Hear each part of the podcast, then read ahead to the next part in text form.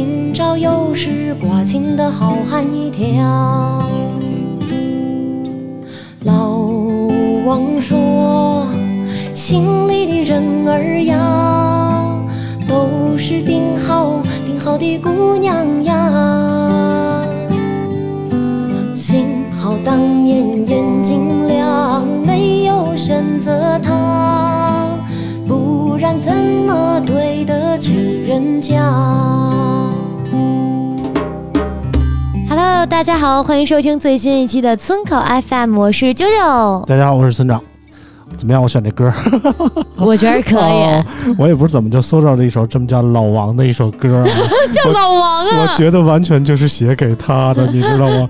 这歌词儿怎么写的？歌词儿说：老老街道微醺的老王叫着东边酒家的老板娘，老王说：心里的人儿啊，都是顶好顶好的姑娘呀。幸好当年眼睛亮，没有选择他，不然怎么对得起人家？行行，可以可以可以可以，老王给点评一下啊嗯，写的到位啊，到位。啊，感觉就是你约人写了这么一首歌啊！哇塞，我我听听这首歌的时候我都惊了，哇塞！只能说就是像我这样的人不少。啊，嗯，然后呢，怎么说呢？上上期节目啊，我们约着野子和那个顶哥啊嗯，一块儿说了说老王，不知道老王听那期节目了吗？听了，我还真是听了，啊，听完以后有什么感想吗？感想就是是吧？还挺感动是吧？哎，对，就是身边这帮那个朋友兄弟是吧？我觉得都对我不错啊啊。我以为那个野子不在你不在的时候啊，野子能说出点什么我觉得是我不在这儿，他爆料啊放放开一点。是吗？我觉得他还是怎么说，给你留面儿了的感觉啊。所以今天特意把野子也叫来了啊，到那儿还是接着再说啊。不是不是老王，你得给我澄清一下，你去五台山，你是不是教我那么说的？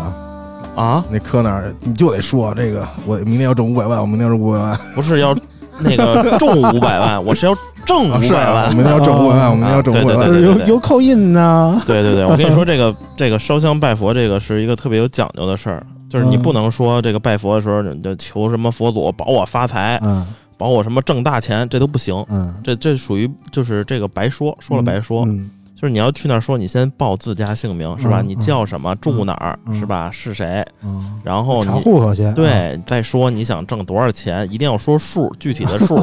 啊，但你也不能太他妈过分，比如说你今年挣了十万，明年说那个佛祖保佑我挣一个亿，这就嗯疯了心了。是吧？比如说你今年挣十万了啊，挣个五十万、嗯是吧？然后求这个五爷加持、是吧？嗯然后梆梆梆啊完事儿。啊，反正得在那个合理的范围以内对，啊。肯定在合理的范围之内。我觉得十倍、啊五倍是吧？嗯我这要个五五百，说的就真跟能实现不是似的。不是你你你看他现在说的挺正经，你不知道昨天他跟我这儿聊什么啊呢？昨天聊手相，跟我这儿。这这主要是为了摸姑娘手吧？我觉得这是一个套路啊。嗯我也觉得是。啊，见了舅舅面说：“哎呀，我会看手相，来吧，哦把你的手伸出来。不对，不是右手，是左手。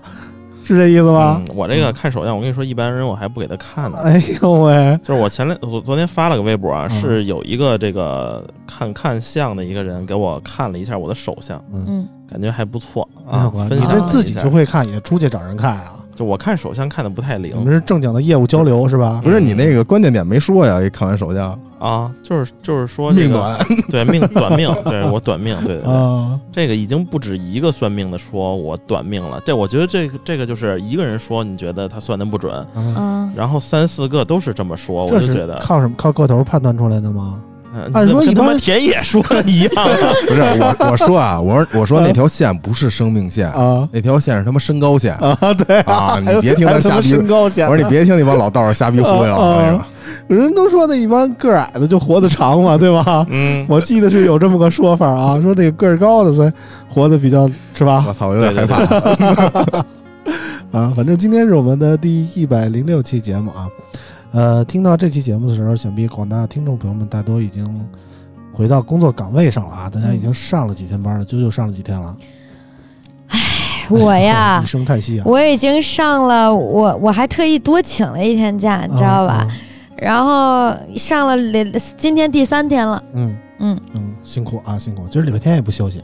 礼拜天也不可能休息的呀，休息是不可能休息的呀哎。呦呵，休息必须得挣这个三倍工资的钱，对吧？就可着礼拜天必须得上去啊。老王他们也开始上班了吧？上了上了，哎呀，我这。我我基本上我放假最后一天的嗯那几，就是头三十儿那两天的状态，其实我们已经放了啊，啊但是腊月二十七、二十八、二十九嗯就过得跟刚上班一样，我巨忙，疯了都。嗯！就是节前那段时间，好像还真的有一些科技新闻啊、科技产品，到时候紧着这年根儿底就就就出来了。但是等真等放假的时候，好像就是这个节后回来这两天啊，大家这个科技圈似乎没有什么太大的动静啊，都是预热、预热、预热啊。预热啊。下周其实那个是一个比较怎么说呢？对于科技媒体来说是一个比较繁忙的日子啊。下周嗯在上海有一个这个呃 MWC MWCS 的嗯这么一个展会啊。MWC 又办了，对对对。对，以往二月底的时候，像都是在西班牙巴塞罗那办啊。对，像一般这个时候，我跟老王就会到巴塞罗那体验一下当地的当地的风土人情啊。嗯嗯嗯啊，但是今年因为去年那个 MWC 是停办了，然后今年是因为疫情的关系，所以和这个西班牙的对调了。原来是一般五六月份在上海举办这个 MWC，然后 MWC 那个嘿，我操，这个椅子差点摔着 啊！然后那个 MWC 官方宣布是今年是这个五六月份了。六月份改在西班牙办，然后那个原来在六月份在中国办的这场改到二月底了。嗯，啊，所以下一周我跟老王会去到这个上海，包括很多的媒体朋友也都会去到那边。然后呢，到时候我们会去看看会有什么新品展出。当然，下礼拜已经预定出的新品也不少，比如说这个华为新的折叠屏手机啊嗯，啊，就就确定要出了啊。现在目前好像也流出了一些消息啊，比如说它会采用与那个三星 Fold 二一样的这个内折屏设计啊，我觉得这是一种殊途同归的表现吧。嗯就是我这种认错就好啊知错能改的表现。我就是怎么说呢？用三国里的一句话说啊，对于折叠屏手机，我就是这么一个感觉，就是分久必合，合久必分啊。先说合久必分是什么话？什么意思呢？就是说。大家以前都是用的这个直板的手机嘛，大家用的有点审美疲劳了，这时候折叠屏出来了，合久必分啊。当然，那个刚折叠屏刚出来的时候呢，其实形态算是怎么说呢，千千千变万化的啊。大家看到很多，比如说华为一代的那个折叠屏呢，是一个外翻的设计，三星这边一直是坚持走内翻的内折的设计。然后包括什么 TCL 啊，什么小米也都出了一些什么概念机啊，有的是三折啊，有的是各种各样乱七八糟折啊。对，什么啊卷着折的那啊、卷，轴屏也算是折叠屏的一种吧。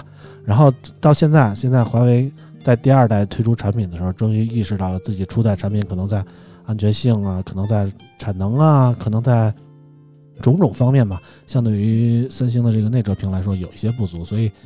迷途知返，我觉得也是，也是一个大厂应该有的风范啊，对对吧？对吧？嗯，就是该打脸的时刻，我承认。嗯嗯然后呢，怎么说呢？这礼拜其实开始工作了啊，但是我给人我感觉就是很多人其实还沉浸在假期的那种状态里出不来啊，尤其是刚上班这两天。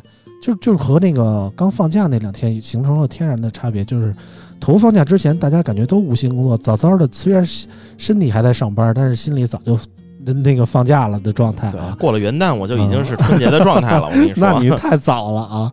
然后到真正这个春节过后啊，开始上班了，其实大家的心还真的一点有有点回不来的感觉，就是特别像是那个当年我们放寒假呀、放暑假呀、上学的时候，放完了假回来，就是一下想进入到学习状态，可能有点难啊。就这两天的工作状态怎么样呢？工作状态挺好的呀，啊是吗？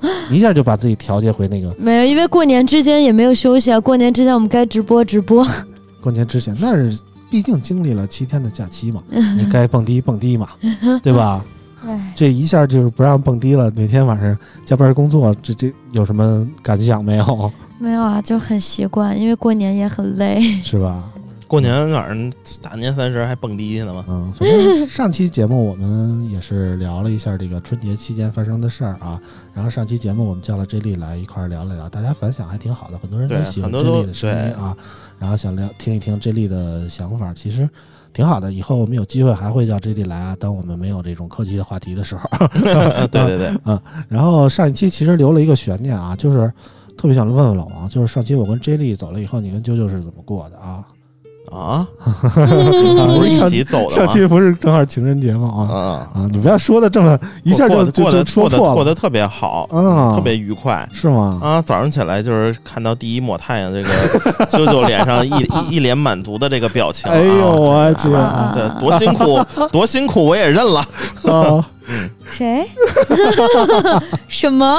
啊！反正啾啾肯定是看见太阳了，但我觉得应该跟工体门口看的。我还我还真没看见太阳，因为那天我回我们家之后就睡着了，然后一直到晚上才起。你不是蹦迪去了吗？对啊，然后回家之后就睡觉，啊就然后蹦完一直睡到晚迪，蹦完迪的时候还是夜里的是吗？当然啊没蹦到早晨这次啊啊，挺好。嗯精力达不到了啊。没有没有，我待不了一会儿，我就会回家睡觉了。但我睡觉是要睡好久，还能看见太阳，我的天！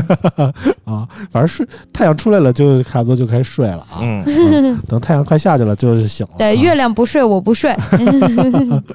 啊。然后上期节目播出以后，也有很多朋友给我们打赏啊，让先念一下。感谢上期节目中为我们打赏的朋友们，嗯。他们呢是木文月露、贝克哲、海富川贝 UK、汤圆二二三四、九九么么哒、过三补补、我的西亚、基诺 R I X、大名媛、野风飞五六五，感谢你们的打赏。嗯，现在已经有朋友专门为了取悦我们啊，改把这个网易云音乐的名字改成“啾啾么么哒”了，啊我也是很服气啊，可见这是一个忠实的听友。嗯。对。嗯，然后这周其实怎么说呢，就是关注了几件事儿啊。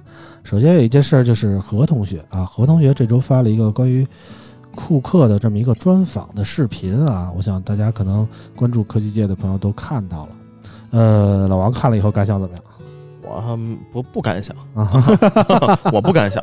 啊，这个我觉得主要你这英语程度达不到啊。嗯啊，你说中文可能采访库克都采访不利索啊。对对，我这个出口三字经 是吧？这给顾客整懵逼了库克一听就是哔哔，这是说什么呢？啊！对，以为我给他唱来这来段 B-box 是吧？啊来段黑怕黑啊说唱，啊这玩意儿就是这个，你说是谁蹭了谁呢？嗯。是吧？我觉得以这个按流量来说，可能应该是苹果蹭苹果，蹭合同学比对较多啊，也不是说苹果蹭合同学，库克库克对蹭何同学啊，库克蹭合同学没有没有，没有，嗯他俩是都是互相蹭的，谁都没进去。嗯，对对对，我我就我就蹭蹭不进去是吧？而且库克也公然宣称出柜，库克愿意进去，对？对，可能何同学不是愿意进对对对去啊，何同学还是保守年轻啊，对，年轻这个嗯嫩，然后可能库克就喜欢，就是偶尔也吃点好的 啊，嫩菜。啊，这玩意儿就是没，没就是现在就是很多啊，就是就从媒体圈来看啊，就嗯 KOL 这块儿，嗯，是吧？叫 KOL 自媒体这些，嗯就是很多人就是会酸嗯啊，说操你妈，凭什么我他妈上不去啊？嗯我也牛逼着呢，是吧？？嗯然后为什么是他呀？嗯我觉得这个就是叫什么，就是资本的产物，就是 B 站推了这么一个人出来，嗯然后去跟苹果这怎怎怎么着怎么着的。嗯，我估计这个何同学自己肯定也不是自己接了这个私活儿，嗯是吧？这嗯这这个活儿自肯定己可能有背后的推手，对，啊肯定有背后的推手。嗯何同学这边估计就是 B 站，嗯，是吧？跟那个库克说，你看我这流量杠杠的，是吧？嗯？这卡卡猛，然后那个 给他弄点钱什么这个那个的，嗯是吧？然后我们跟何同学说，你看我这捧你是吧？B 站一哥嗯是不是？嗯那你把王自如放哪儿去了？，OK OK OK 啊，对，OK OK OK，啊爽，真他妈啊爽我。然后是吧？嗯我觉得这玩意儿就是也别酸，嗯，这也酸不来。嗯。就是大家就是该掐好自己的饭，掐好自己的饭。对，哎其实这个说到酸啊，我在何同学发这视频以后，我是半夜看见的这条视频的，然后我就发了一条关于这条视频的一些想法啊。我没想到这条这条微博就火了，你知道吗？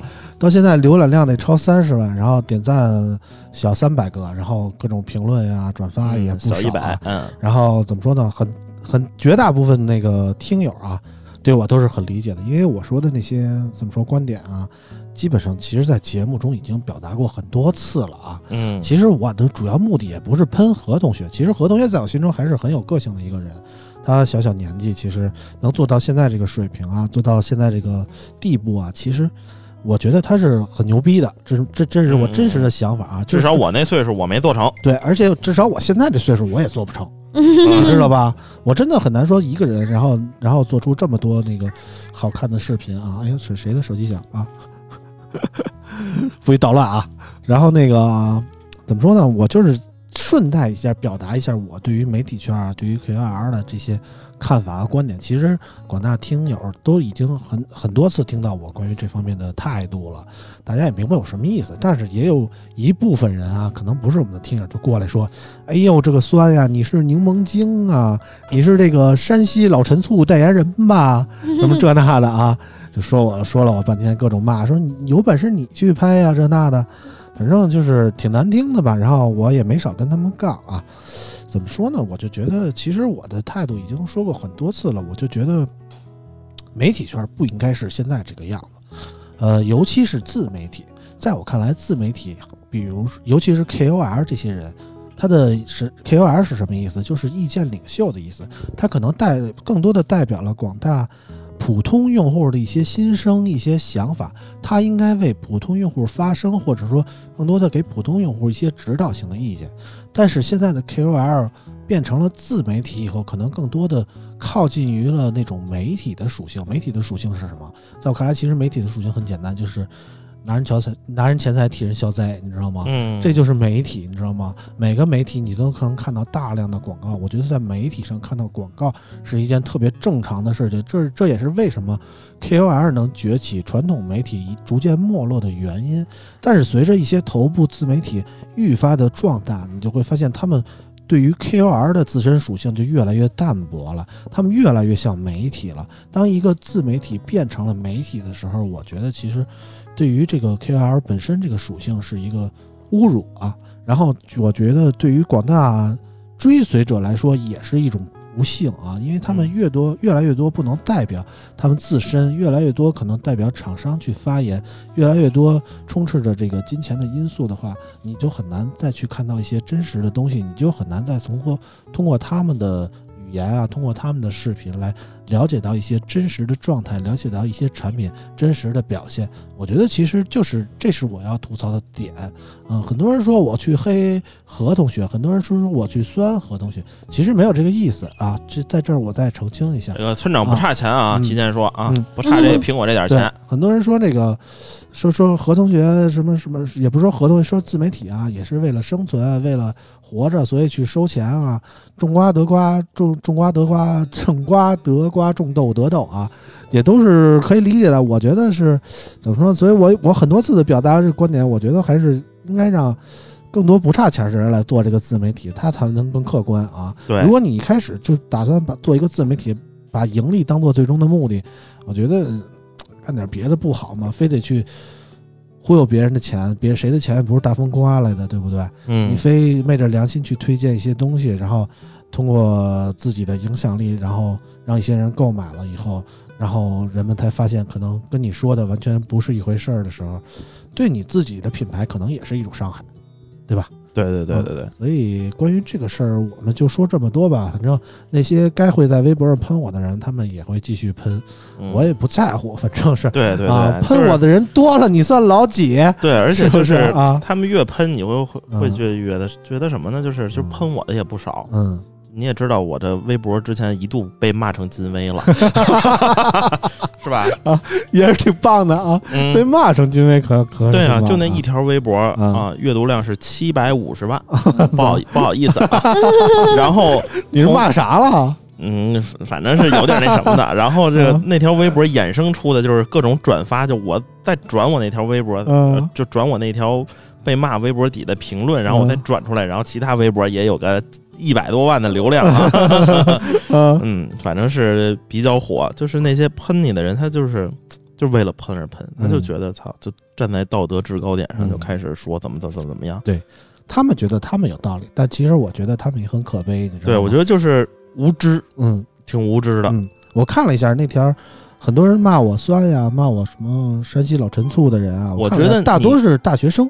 对，啊而且我就觉得，就是你你并没有酸，他们就认为你酸，嗯，这个是什么原因呢？就是嗯。他们把他们自己带到你这个角色上来了。哦他就说，如果我要是你，我就酸。啊，他们理解我为什么要这么骂呢？如果我要是这么骂，我一定是因为酸了。哎，对我们，我们其实是什么呢？我们村口 FM 微博，其实我们要表达一下我们正能量，就净化媒体圈儿。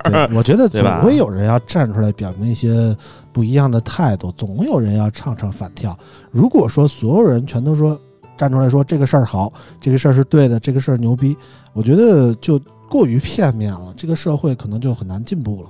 嗯，嗯对对对对对。而且你说这个有不差钱儿的做自媒体，也不太现实。嗯就不差钱儿的做媒体做自媒体啊，嗯我看到的就是他们是为了挣更多的钱，嗯嘎更多的韭菜，嗯是吧？就是说，就这这玩意儿，就是还是得有信仰在。你不是为了挣钱，嗯，就是你他妈钱多的实在是多的就不想再挣钱了，那你就做个自媒体，嗯就天天说真话嗯啊就行了。嗯，哎，行吧，反正关于这事儿我们聊的已经有很多了，今天就不再占过多的时间来聊了啊。嗯这周有一条新闻来，我们要说一下。嗯，呃，很久没有念新闻了，我们让九九先给念一下。好的，嗯二月十九号，有媒体报道称，小米已确定造车，并视其为战略级决策。不过，具体形式和路径还未确定，或许仍有变数。一位知情人士称，小米造车或将由小米集团创始人雷军亲自带队。二月二十一号晚间，小米集团发布题为“澄清关于进入电动汽车行业的报道”的公告称。注意到近日若干媒体有关本集团拟进入电动汽车制造行业的报道，小米表示，本集团一直关注电动汽车生态的发展，并就相关行业态势进行持续评估及研究。本集团就电动汽车制造业务的研究还没有到正式立项阶段。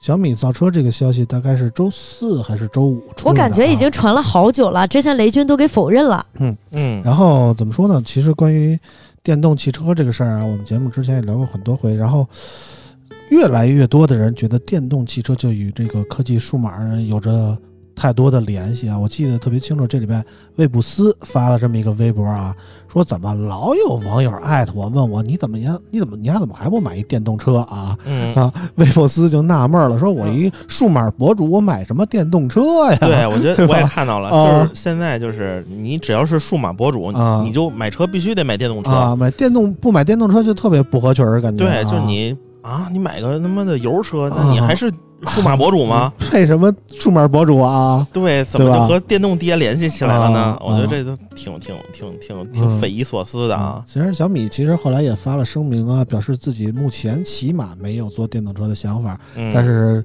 总感觉里边话里有话，总感觉透着未来可能有这么个想法啊，可能有这么个事儿会发生啊。嗯然后这个事儿发生以后，野子就跟我说：“说哥，咱们要不聊聊聊不聊聊这个小米造车的事儿啊？”我说：“行，嗯那你来吧。然后野子今天就来了啊，野子有什么想说的？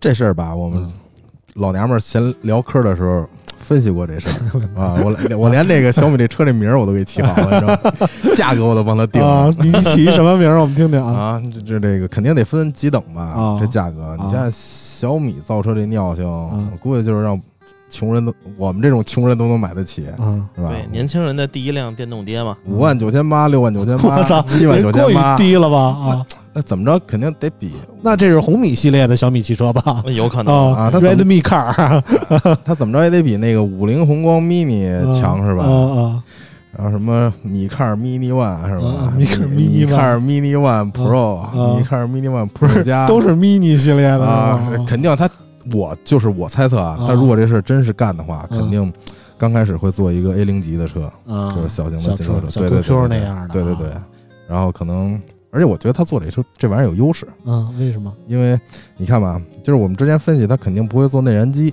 嗯。嗯，因为成本太高，嗯，变速箱、发动机电车嘛，肯定是对。电车呀，而且它又是一个内燃个，机干嘛使啊？它又是一个手机厂商，一个互联网公司，是吧？嗯？它肯定是对这个智能啊、嗯。导航啊、乱七八糟啊，或者是这个无人驾驶、自自动驾驶之类的，嗯。肯定是往这边贴。嗯。而且他有小爱同学，嗯。小爱同学能嗯。哎能直接往里咔嗯。一一搁嗯。啊，就省事很多。啊，然后你像小爱同学走，啊，对，嗯，小爱同学附近哪有足疗？为您选择了一百个，你选哪个？啊，选第一个直接去，嗯，然后它这个这个电机嗯。那么多大厂商呢，而且这个电机成本来说会比内燃机便宜很多。电机我感觉现在这这个是。是电动车都是博士的吧？博士的，对对对啊，这玩意儿我跟你说都没有有什么我小牛儿那都是间。博士的，你知道吗？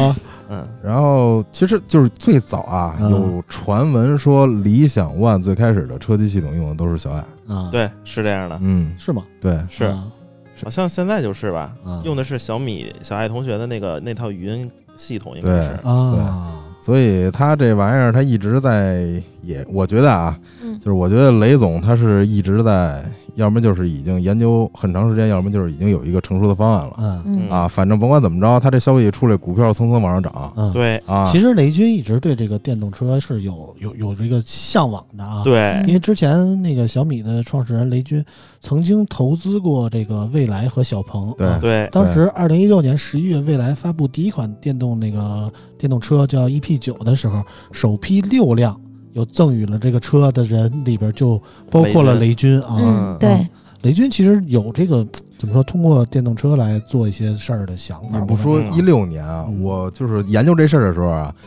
我昨天翻出了一个一三年，一三年雷军自己写的一篇文章，嗯，就是他去找埃隆马斯克，一三年，对，一三年他跟埃隆马斯克俩人聊天的一个文章，他自己写的，我叫那时候这边开始小米三，小米三，一三年小米三，那我嗯不知道。嗯，小米一三年，他写了一篇文章，叫《埃隆·马斯克是个酷酷的同学》。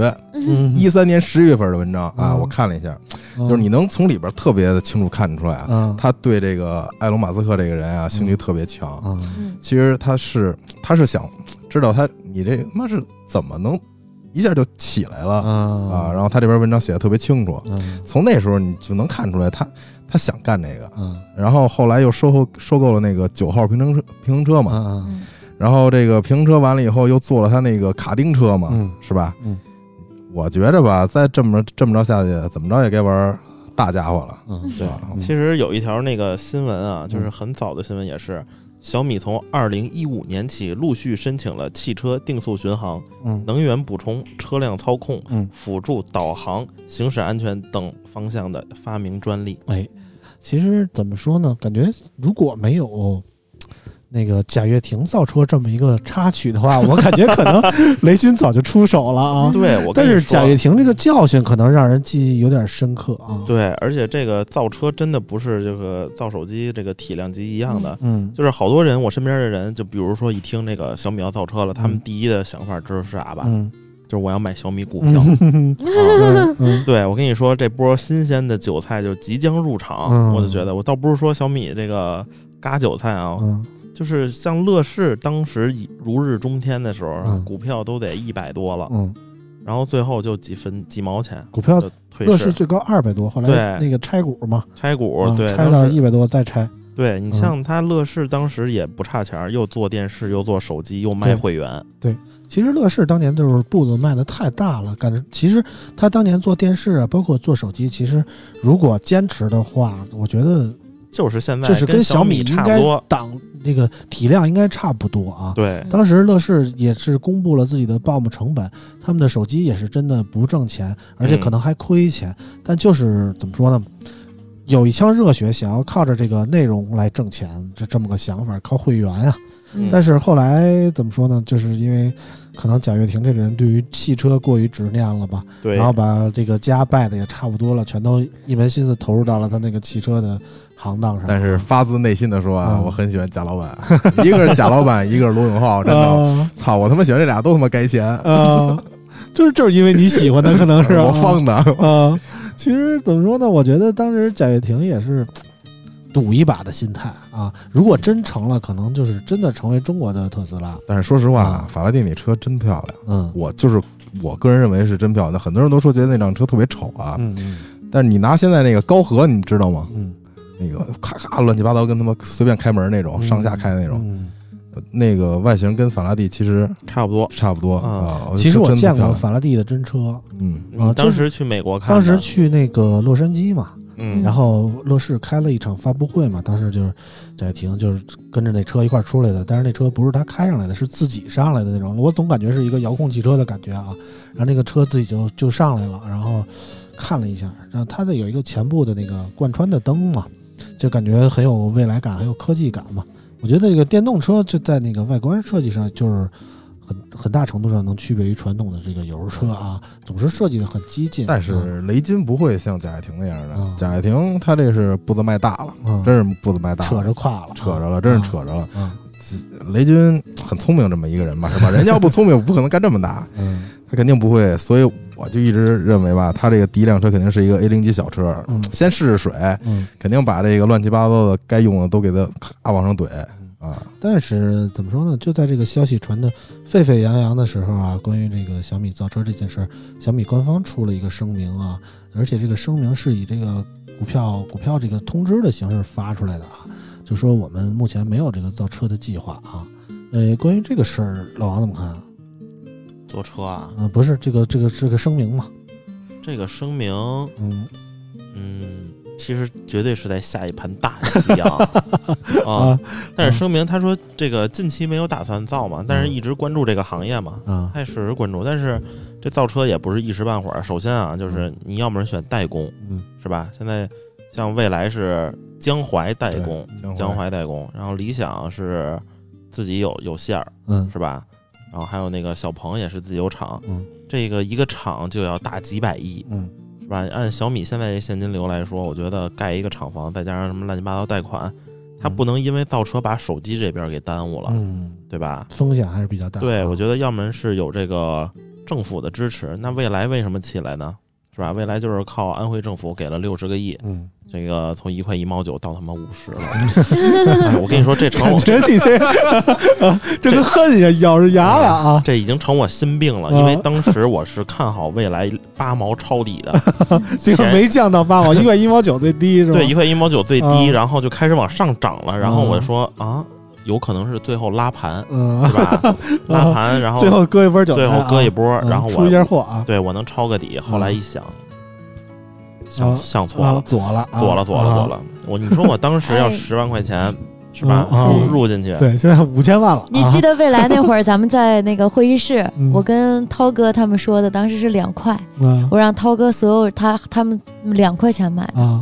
未来啊你还记得吗？你当时还说了，你这股票这玩意儿不能买。我说我跟你说，未来绝对不会再低了，啊两块钱就可以了。啊然后我推荐所有人大家买，啊！结果只有涛哥一个人买了。他买了多少？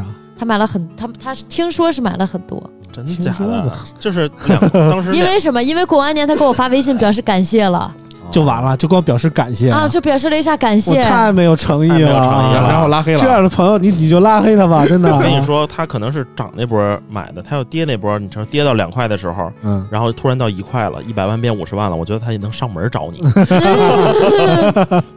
嗯，反正怎么说呢，电动车对于股票的拉拉力还是很强的啊。当然，这个小米会不会做电动车，从目前的形势来看，官方的消息是不会啊。但是未来其实谁都说不好，究竟会不会做啊？呃，我们也不能把话说死啊。但是我猜测啊，嗯五年之内，嗯五，年之内，嗯五年肯定是有个东西能出来的。嗯，对，嗯可能是那个把那个卡丁车垫的那个带一棚儿，但但是吧，但是吧，后来我们分析这事儿呢，就是那不跟就是老年电动车吗？哎啊，对老戴啊，后来我分我们分析这事儿，就是可能跟他当时要做手机时候一样，嗯就是先贴个牌儿嗯啊，这东西先贴个牌儿出来啊，就把这在这摆着，嗯让大家看一眼。嗯你可能这手机小米第一个第一个手机是啥？就是小米一嘛，就是小米啊，小米手机，嗯刚开始刚开始出来的时候贴个牌儿，这车我估计到时候也是先贴个牌儿出来，哎我有这么一车，嗯反正你们谁谁谁也开不了，现在 就这样啊。嗯但是当时小米手机先做的系统，然后好多人喜欢。对其实关于系统方面，其实小米现在有那个后视镜嘛，七十迈那啊，个，后视镜其实就是融入了一些关于车机的控制啊，然后关于语音的控制啊，大差不差。我觉得车机现在也就这样了啊，但是小米的啊，有有市场啊，嗯，是吧？原来我们老王我老说的是米 boy，是现在也是米 boy 啊，嗯米布哎我他妈马上就成小米股东了啊！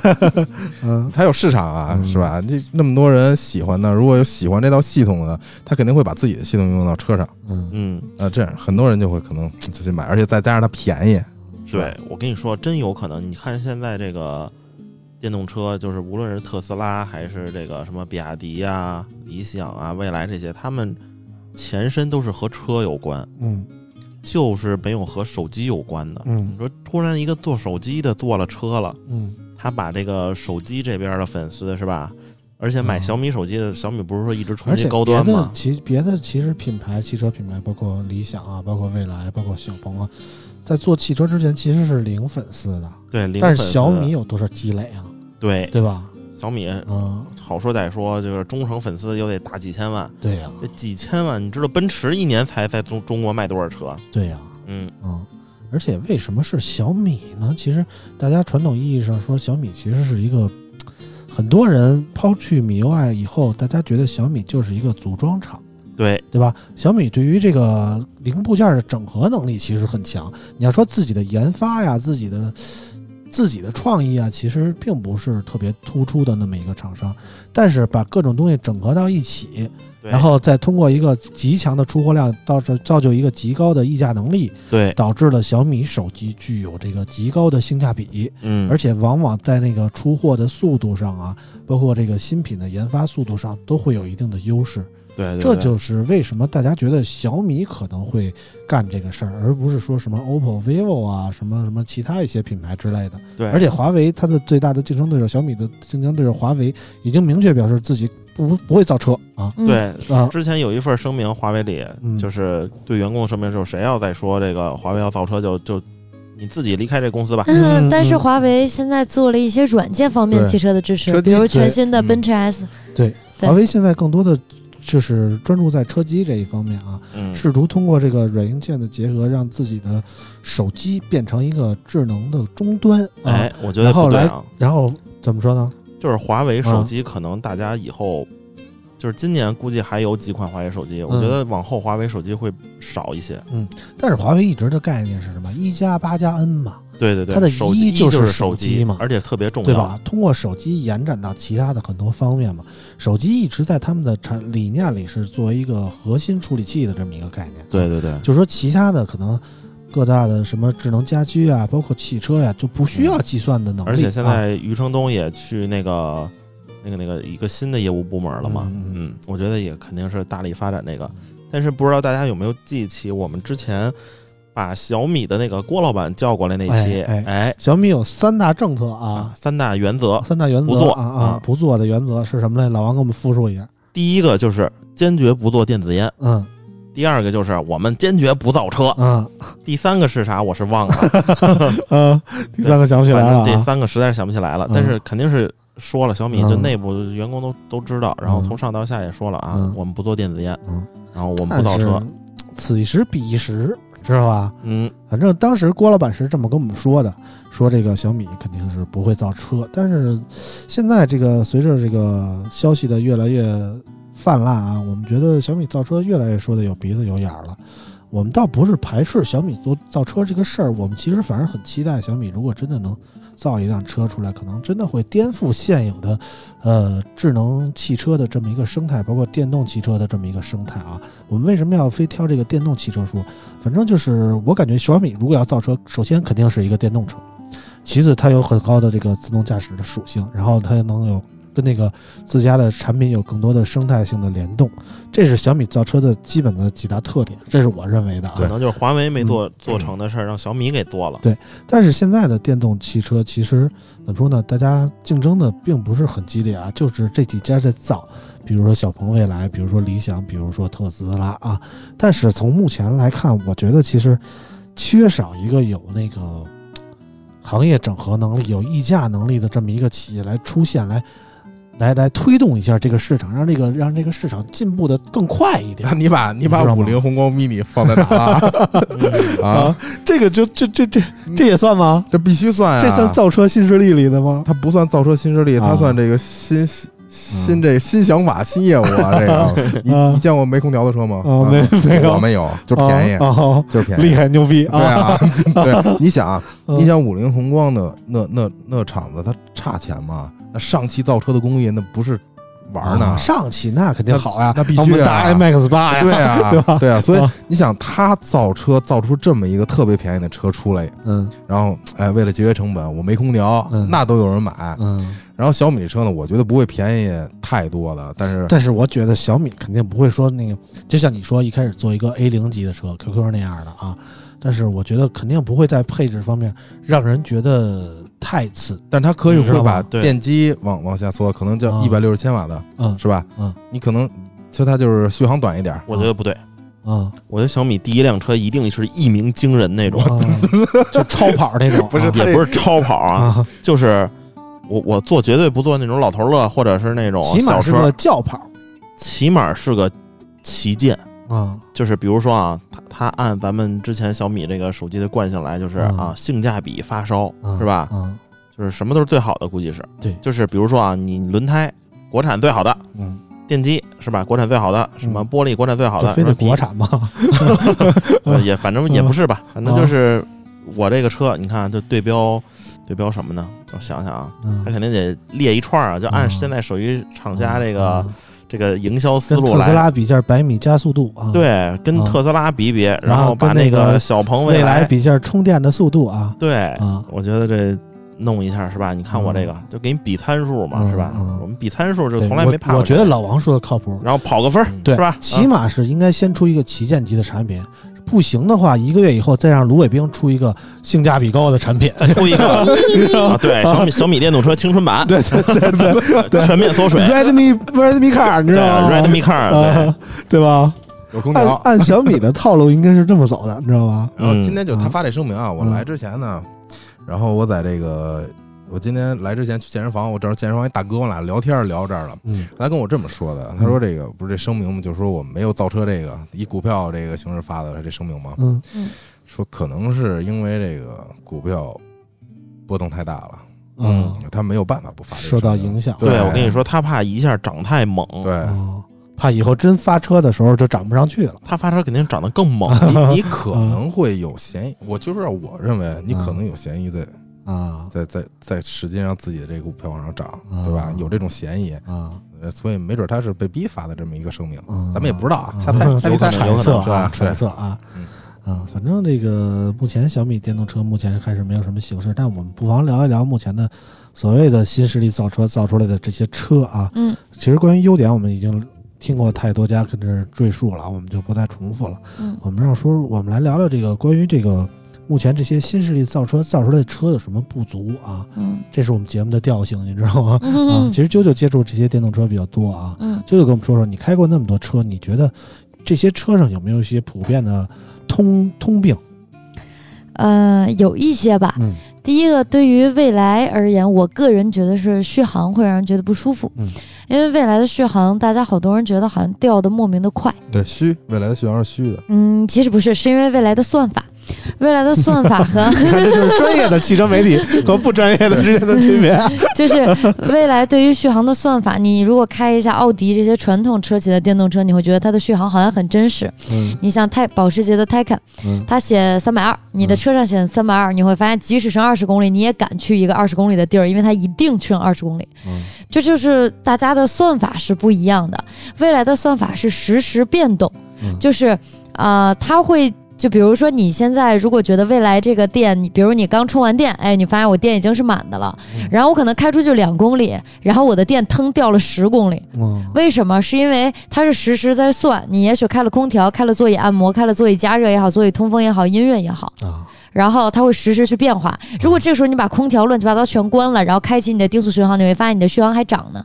那我觉得就应该是这样啊。不对啊，对，你要是胎肯，比如说你出去出门还剩十公里，然后你开了空调，开了这那的，你出去还是十公里，那这个空调的电是从哪儿来我的？因为它觉得不对，对吧？我觉得不对，啊，就是什么呢？比如说啊，你一直踩，就是它显示是那个一百公里的时候吧，嗯我猛踩，嗯。它肯定到不了一百公里。嗯，我要轻轻踩，是不是可能会一百多？对，你要慢着匀速踩，肯定是对呀。对吧？省电呀，我觉得是这样。对，啊，这是未来的算法，就是实时变化嗯。这就是未来的算法，嗯。所以有的人不仅，其实有时候你仔细观察，不仅你会发现它掉电突然好像变快了，嗯。它还有可能突然往上涨，涨一大股劲儿，嗯。这就是未来的算法。但传统车企不是，传统车企造的车，你就会发现它的算法就是，不管你是开空调也好，开音乐也好，你的续航是稳定的。嗯我觉得它可能是。按最大的负荷来算的吧？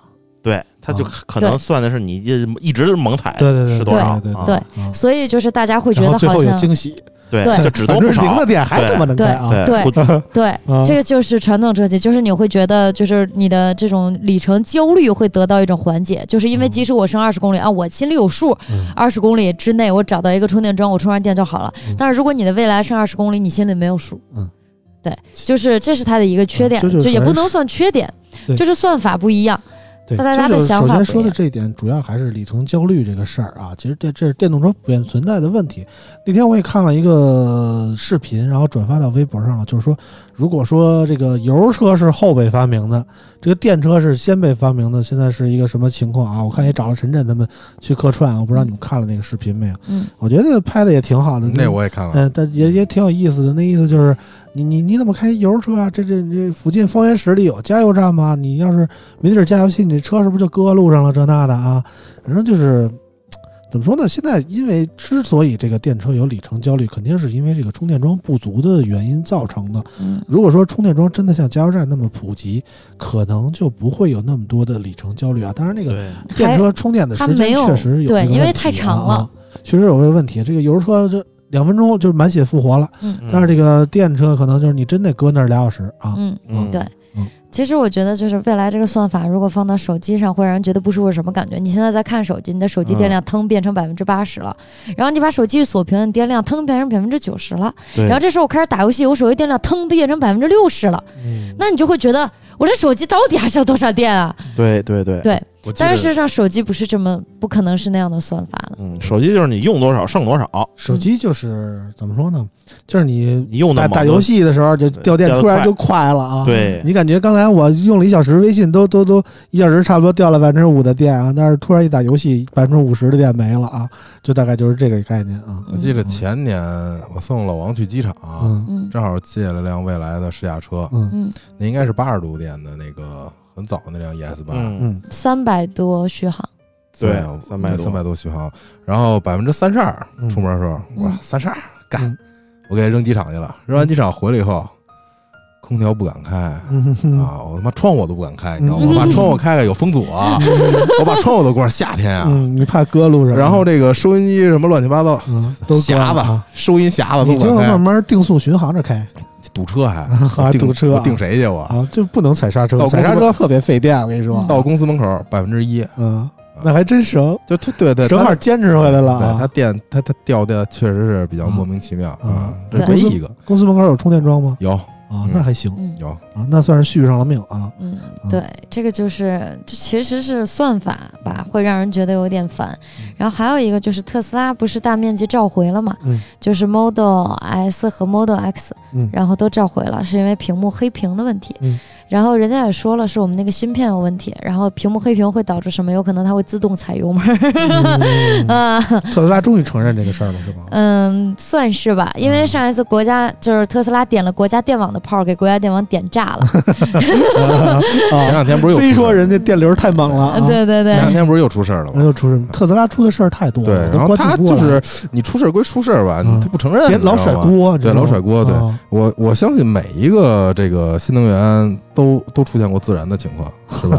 是吗嗯？对对对，都有。没有，没没有没有例外，全都出现过自燃的情况。除了比亚迪的汉比亚迪那个刀片电池，对刀片电池确实是还可，以因，为现在所有的电动车用的都是三元锂电池，三元锂电池能够受，就是你一旦去挤压它，它都有可能会发生爆炸和爆燃。嗯但是如果你换成磷酸铁锂的电池，它的耐温点就会变高。你可以就是这个百度可以看到，三元锂电池事实上呃耐热度很低，就是温度高的话，它很容易其实就燃烧。嗯但是对于磷酸铁锂就会好一些。对比亚迪那个磷那个刀片电池，我还见过它的侦侦测呢，嗯，嗯就是钢针咔干进去杵啊，对，那会儿还在现场见的啊啊，看居然是疼吗扛扛揍，我我也不知道，我也没敢把手伸进去。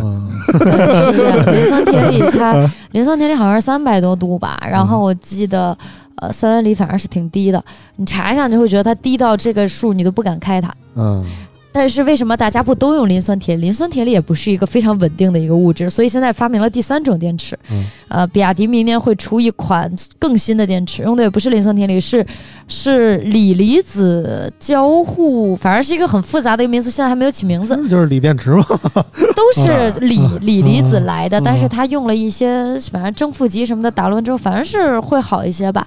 所以就是关于如果自燃的问题，主要还是因为电池，嗯然后可以等一下新的技术。嗯但是你要想再有一个原因，就是你想你刚买电动车的时候技术是不稳定，但你嗯免费得到了指标，那个时候国家给你补助，你的指标是可以直接挂的。哎你像现在技术越来越稳定了啊，那政策也不会扶偏向你了，嗯对吧？就是支持一下科研事业，你也会得到一些嗯的好处。对，反正对于真正缺车的人，当年买了电车的人，现在都能怎么说呢？起码有个代步工具。啊，对对对其实电车我觉得卖的最多的地方就是这些限号的地方，对但凡是不限号的地方，可能销量都没有那么尽如人意啊。我嗯就是这种感觉，而且我没有啾啾看的那么透彻啊，因为毕竟我们不是一个坐车的是媒体啊。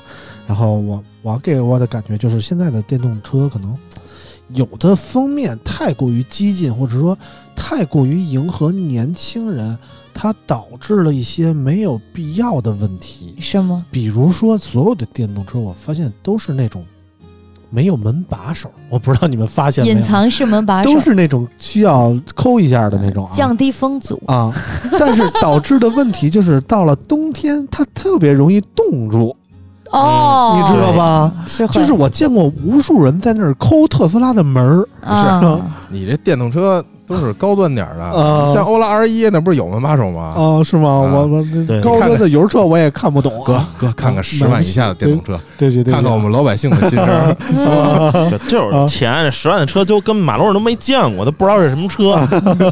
嗯，反正我就觉得这这莫名其妙的问题，我觉得也挺搞笑的。而且特斯拉我看过太多的关于这个事故的报道啊，那动不动就说车主下来都说我真的没踩油门，我一直在踩刹车，他就是自己往前走。然后每次经过什么各种调查以后，特斯拉都说这不是我们的问题。嗯，但是反过来想，其实我们但是你反过来想，他啊给车主什么承诺了？对反过来讲，就是在那个油车或者说这种机械结构的车上，我们真的很难看到这种因为传动的问题造成的事故。嗯，你们还记着去年还是前年有一个哥们儿开了一辆 C 二百嗯在路上超速，然后他跟技术人员说，跟交警说，说我的定速巡航有问题，嗯一下自己定到了一百四，嗯就是，嗯，然后这车呢后来又停不了了。对来回检测，嗯我操！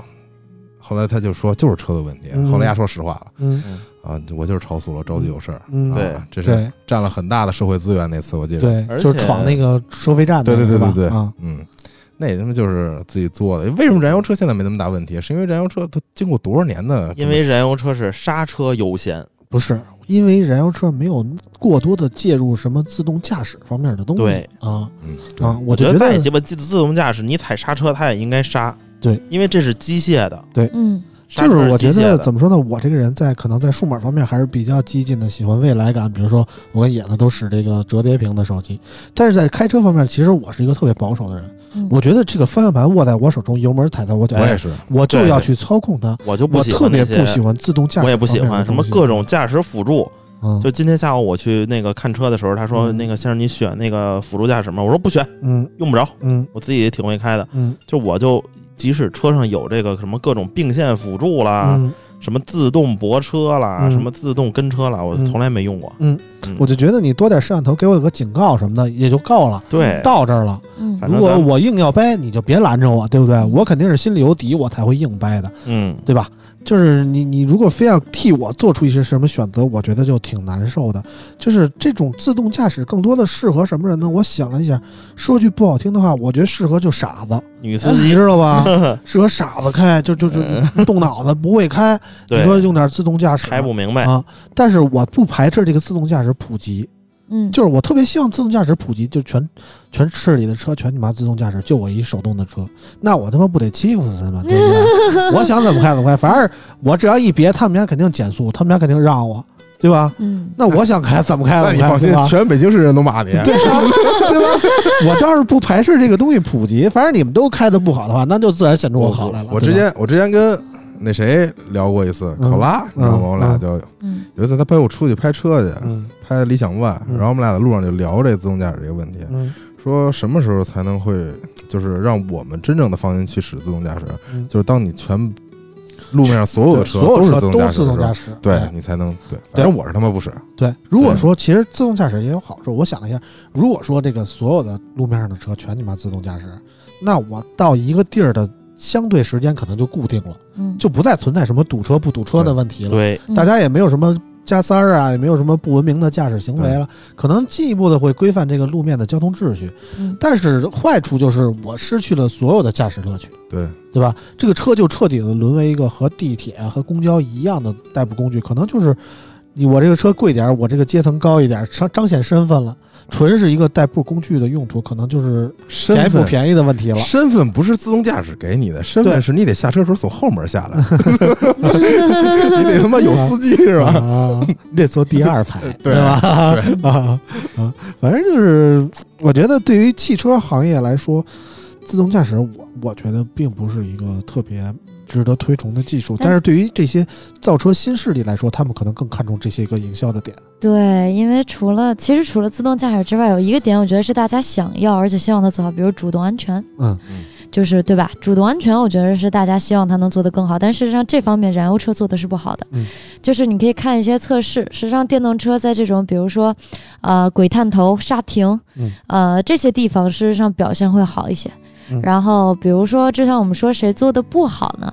比如说像我举个例子吧，某某某某洗浴品牌，然后洗浴啊对洗浴有什么品牌？我们都就是都是几号几号就是某某洗浴类车主品牌的主动刹车做的就不是很好。啊，都不怎么好。我跟你说，对，然后呃，它是会有一些误判，嗯就是比如说你前面有一个减速带，然后就是你马路中间有减速带，你在减速带后面停车，那减速带前面有前车，嗯。这个时候红红灯，比如变成绿灯了，这时候你一定要踩一脚刹车过减速带，然后上去，对吧？嗯。而你这一脚刹车的力一定会比你平地起的时候给的刹车你会稍微给的猛一点点，嗯。因为你前面要起一个坡。嗯。那这个时候他就会判定，以你这个力的话，你要撞上了，所以马上刹停你，嗯。然后这时候后面的车就会下来骂你了，但是这个新能源汽车不会有这样的问题吗？那会天我看好一些。那。天我看了一新闻，说那个特斯拉过了一个墓地，嗯说这块没有人，对对对然后对，前周围说全是人啊对你知道你知道为什啊么开 洗浴洗浴品牌是这样吗？凯迪拉克嘛，就是嗯这我那个我那辆车也是有主动刹车系统，但是我买了几年了，五年了吧，我那车嗯嗯五年了，我没用过主动刹车就出来过一次嗯啊，是因为什么？是因为摄像头都在雷达都在下边儿。现在的新能源所有的雷达还有摄像头都是在都在上边儿，对，都是在它的反光镜上边儿，对。嗯所以它能看得更清楚。嗯。你像原来我开叉 C 六零的时候，有一阵儿我开了得有小半年，嗯。我操！最可怕的是他妈路上飞过一塑料袋儿来，啪停 那儿了，那真的太可怕了嗯，那真太可怕了，在嗯京开高速，我也是，我我之前开那个马自达 C 叉四嘛，然后就有一次在四环上，莫名其妙一脚刹车站那儿了，啊。我不知道为什么，你知道我没踩，一脚刹车前面也没车，嗯，就是站那儿了，嗯。那可能你没看见，不是或者看不这真没车，见，真没车，看不见，有一些你看不见的我也，开坟地去了是吧？看不见。啊，好吧，他看见了是吧？反正就是确实有这样的问题，但是我我觉得这样的问题不是新能源车能解决的。呃，摄像头搁多点就好了，对对对真的就是摄像头的问题。对我我觉得还跟那个摄像头精度也有关系。全感就是现在的精度可能，而且现在好像多装了很多雷达，你知道吧？对。啊嗯，装了好多激光雷达，还有一些就是技术国内现在没有引进，比如说你知道国外的 A，就只是说我们说便宜的车啊，说 A 六就有，劳斯就肯定有，啊，就是劳这啾啾这都是便宜的车啊，不不是不是不是说录了啊。是因为这个技术，我说这个技术一定你听完你就会知道它会搭载在贵的车上。嗯。就是它是传感器连卫星的技术，它是哦空气悬架，然后它会根据你前面的路况来随时改变你悬架的软硬，以至于你之后就它现在你能过滤的颠簸不是一些比较细碎的颠簸，甚至你压井盖你还是会有感觉，即使它。真的是悬架做的再好，但是一旦加上那个，就是它提前会告知你这个悬架，我你前面会有井盖儿了。嗯如果你在速度非常快的时候，你悬架其实是没有办法去很快的去调整的，你还是会感觉出来，哎，我压井盖儿了。嗯但是如果卫星介入前面是有井盖儿，你的悬架提前做出了调整，你是没有感觉的。嗯所以这个就是在国外有很多就是直接连卫星会运用上这种传感器，嗯然后会调你的空气悬架，一般劳斯上是有的，然后九但是也有。对国外的话、a 六上也有。现在一般牛逼的车都是把感应放在悬架过多一点，对，但是国内目就是那种前可能气动的什么 升降的，就是那种东西吗？对对，那那玩意儿成本太高了。对啊，你是小米，那不可能，嗯 你疯了！啊，雷军不可能这么干。那种我总是只在视频上见过啊。然后这这个一帮怎么说呢？就大街上我也见过一个，就什么奥迪什么那种啊，就一下变成那底盘巨低的那个，然后一会儿就升上来啊，来来去的。然后那天就是我们同事跟我聊的小米那车嘛，嗯说他要造新能源。会以一个什么样的方式？他说这句话给我逗乐了。嗯他说这车呢，开启之前先让你看一分钟广告，嗯，嗯 小米现在还好啦，现在什么广告多呀？小米。嗯，这这这哎乐还是乐视广告多，你知道废吗？话，欠他妈对一百二十多亿呢，就是乐 视，你知道这不是国家也不是什么什么什么局啊，给他瞎喊了，说什么所有的智能电视全他妈可以关闭这个开机广告，就你们家不能关，赶紧给我关了，要不然就怎么着怎么着的。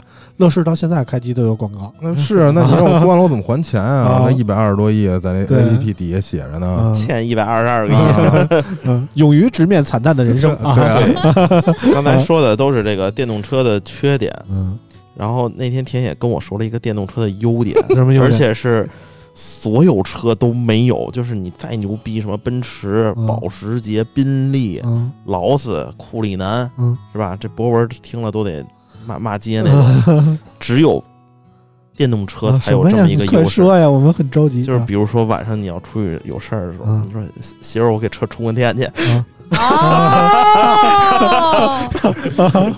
哦，你这个能请假啊！媳妇儿，我给车充个电去，啊 是吧？我操！媳妇儿家里就他妈有充电桩啊！我他妈这点我他妈这点小九九，我操！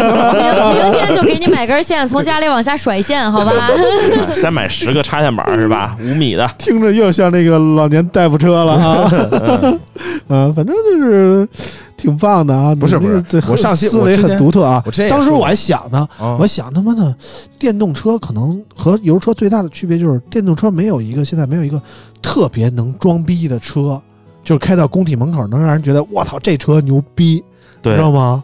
但是但是想了一下，开电动车，开电动车起码你能开到工体门口啊，对吧？嗯你要开油车，可能没有这个借口出去啊，对吧？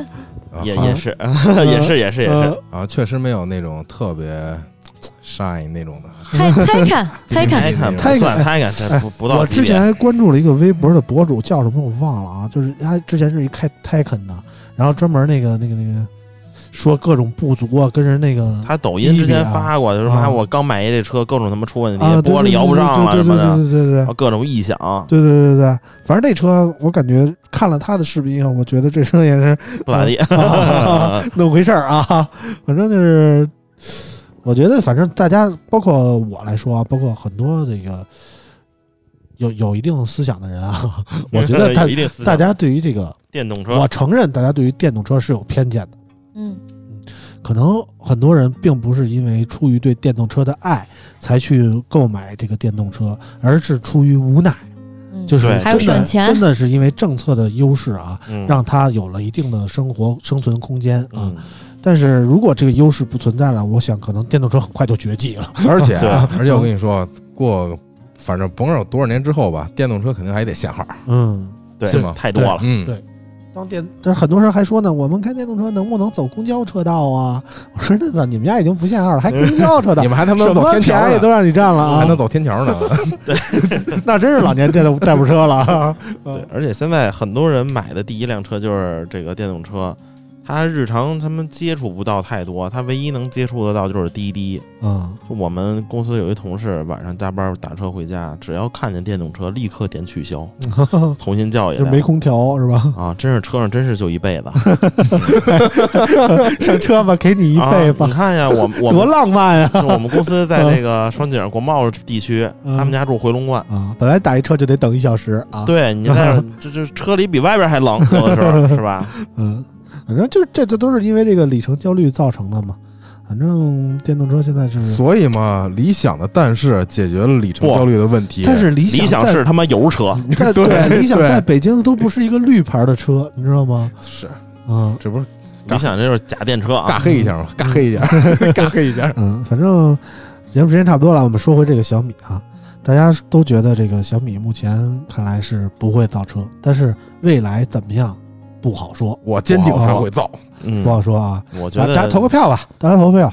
觉得小米会造车的都有谁？就啾啾说，我觉得它肯定会造，因为啊我知道苹果已经在造了，是吗所以我觉得小米一定会造，因为啊苹果已经把汽车的专利什么都申请出来了，且概念图什么之前都有了。我也觉得它会造。我觉得苹果这概念图年年都有，真的，尤其苹果汽车这个也是年年都有。对苹果怎么说呢？这太多的专利让我们乱花渐欲迷人眼。对，只要我觉年都能得。看到这个苹果取消。咱们这么说，假如啊苹果有一天真的把车造出来了，小米就不可能不造。嗯，车我不知道啊，反正我们每年都能看到苹果的专利取消了刘海儿，判了五年了。对对对对对，什么屏下摄像头、屏下指纹，呃，然后高刷新率嗯啊都会上。反正他们家这个这种顶尖的科技公司，我觉得就是甭管我要不要，我有没有，我他妈先占个坑儿，对吧？嗯他们都是这种想法。这但是苹果不是，啊、苹果也占坑儿它占啥坑了？啊、反正苹果现在流出那设计图可能要出折叠屏嘛，我一看这跟三星有什么区别啊？对吧？嗯对对对，啊，就是就是这么个意思。以后谁造车我都觉得啊不不意外，没准哪天咔金立蹦出来，我要造个车呢。对，现在嗯感觉就是造车的门槛儿并不是那么高了啊，嗯，大家就跟那个有一点资本的话，就是整合一下产业链，门个门门槛一直不是很高啊，只不过他花的钱太多了，啊太多太多了。啊，谁给你代工啊？人家给你代工的时候还得想呢，你这品牌我值不值得给你代工，嗯是？吧？我给你代完工以后，我这弄得我这儿回头不三不四的，人都骂我啊，就是这么个道理。嗯这以后没准儿不三不四的到时候就那啥了。对，是吧？我们买车不要什么奔驰、宝马嗯、奥迪、保时捷我们看买 vivo 的、OPPO 的呀，是吧？啊，对，你对这上 OPPO 这车里是带个什么姑娘？vivo 车里是带个什么没准那个姑娘？那个玻璃啊带美颜功能啊，从里边一看，我操，大美女啊，对，一下三车十六 D 啊，啊，对，一下车 我奶奶，这就不对了。你没准儿没准儿过三十年以后，现在都是你家有几套房啊？你家房一平米物业费多少钱啊？嗯以后这姑娘一问，哎，你家房有几个充电桩啊？都这么问了。很隐晦啊，啊，有道理啊，啊，你家房几个充电桩？我家有十个充电桩，我操！啊，今儿晚上在哪儿住？就住车里。我跟你说，这个电车随便开空调开一宿不会死人啊，对吧？油车不行啊，油车大家千万别开那个空调在车里睡觉啊，这很危险啊，这个事儿啊，容易中毒。嗯，行吧。嗯，今天这个节目也差不多了啊。我们关于小米造车的事儿就粗浅的聊到这儿啊。其实我们对于这方面了解的情况不多啊，我们也都是瞎逼说啊，大家就瞎逼一听啊。反正是不是真的，我觉得时间会给我们答案的啊。如果是真的，早晚会会会会小米的车会跟大家见面的，只能说这么多了。然后今天的节目就到这儿啊，从下周开始，我们终于可以回到我们常规的关于科技数码方面的内容了啊。我们期待一下吧，我们也真是好久没见到新手机了。行了，嗯今天的节目就到这儿，感谢大家收听，我们下期节目再见，拜拜拜。拜拜拜拜拜拜。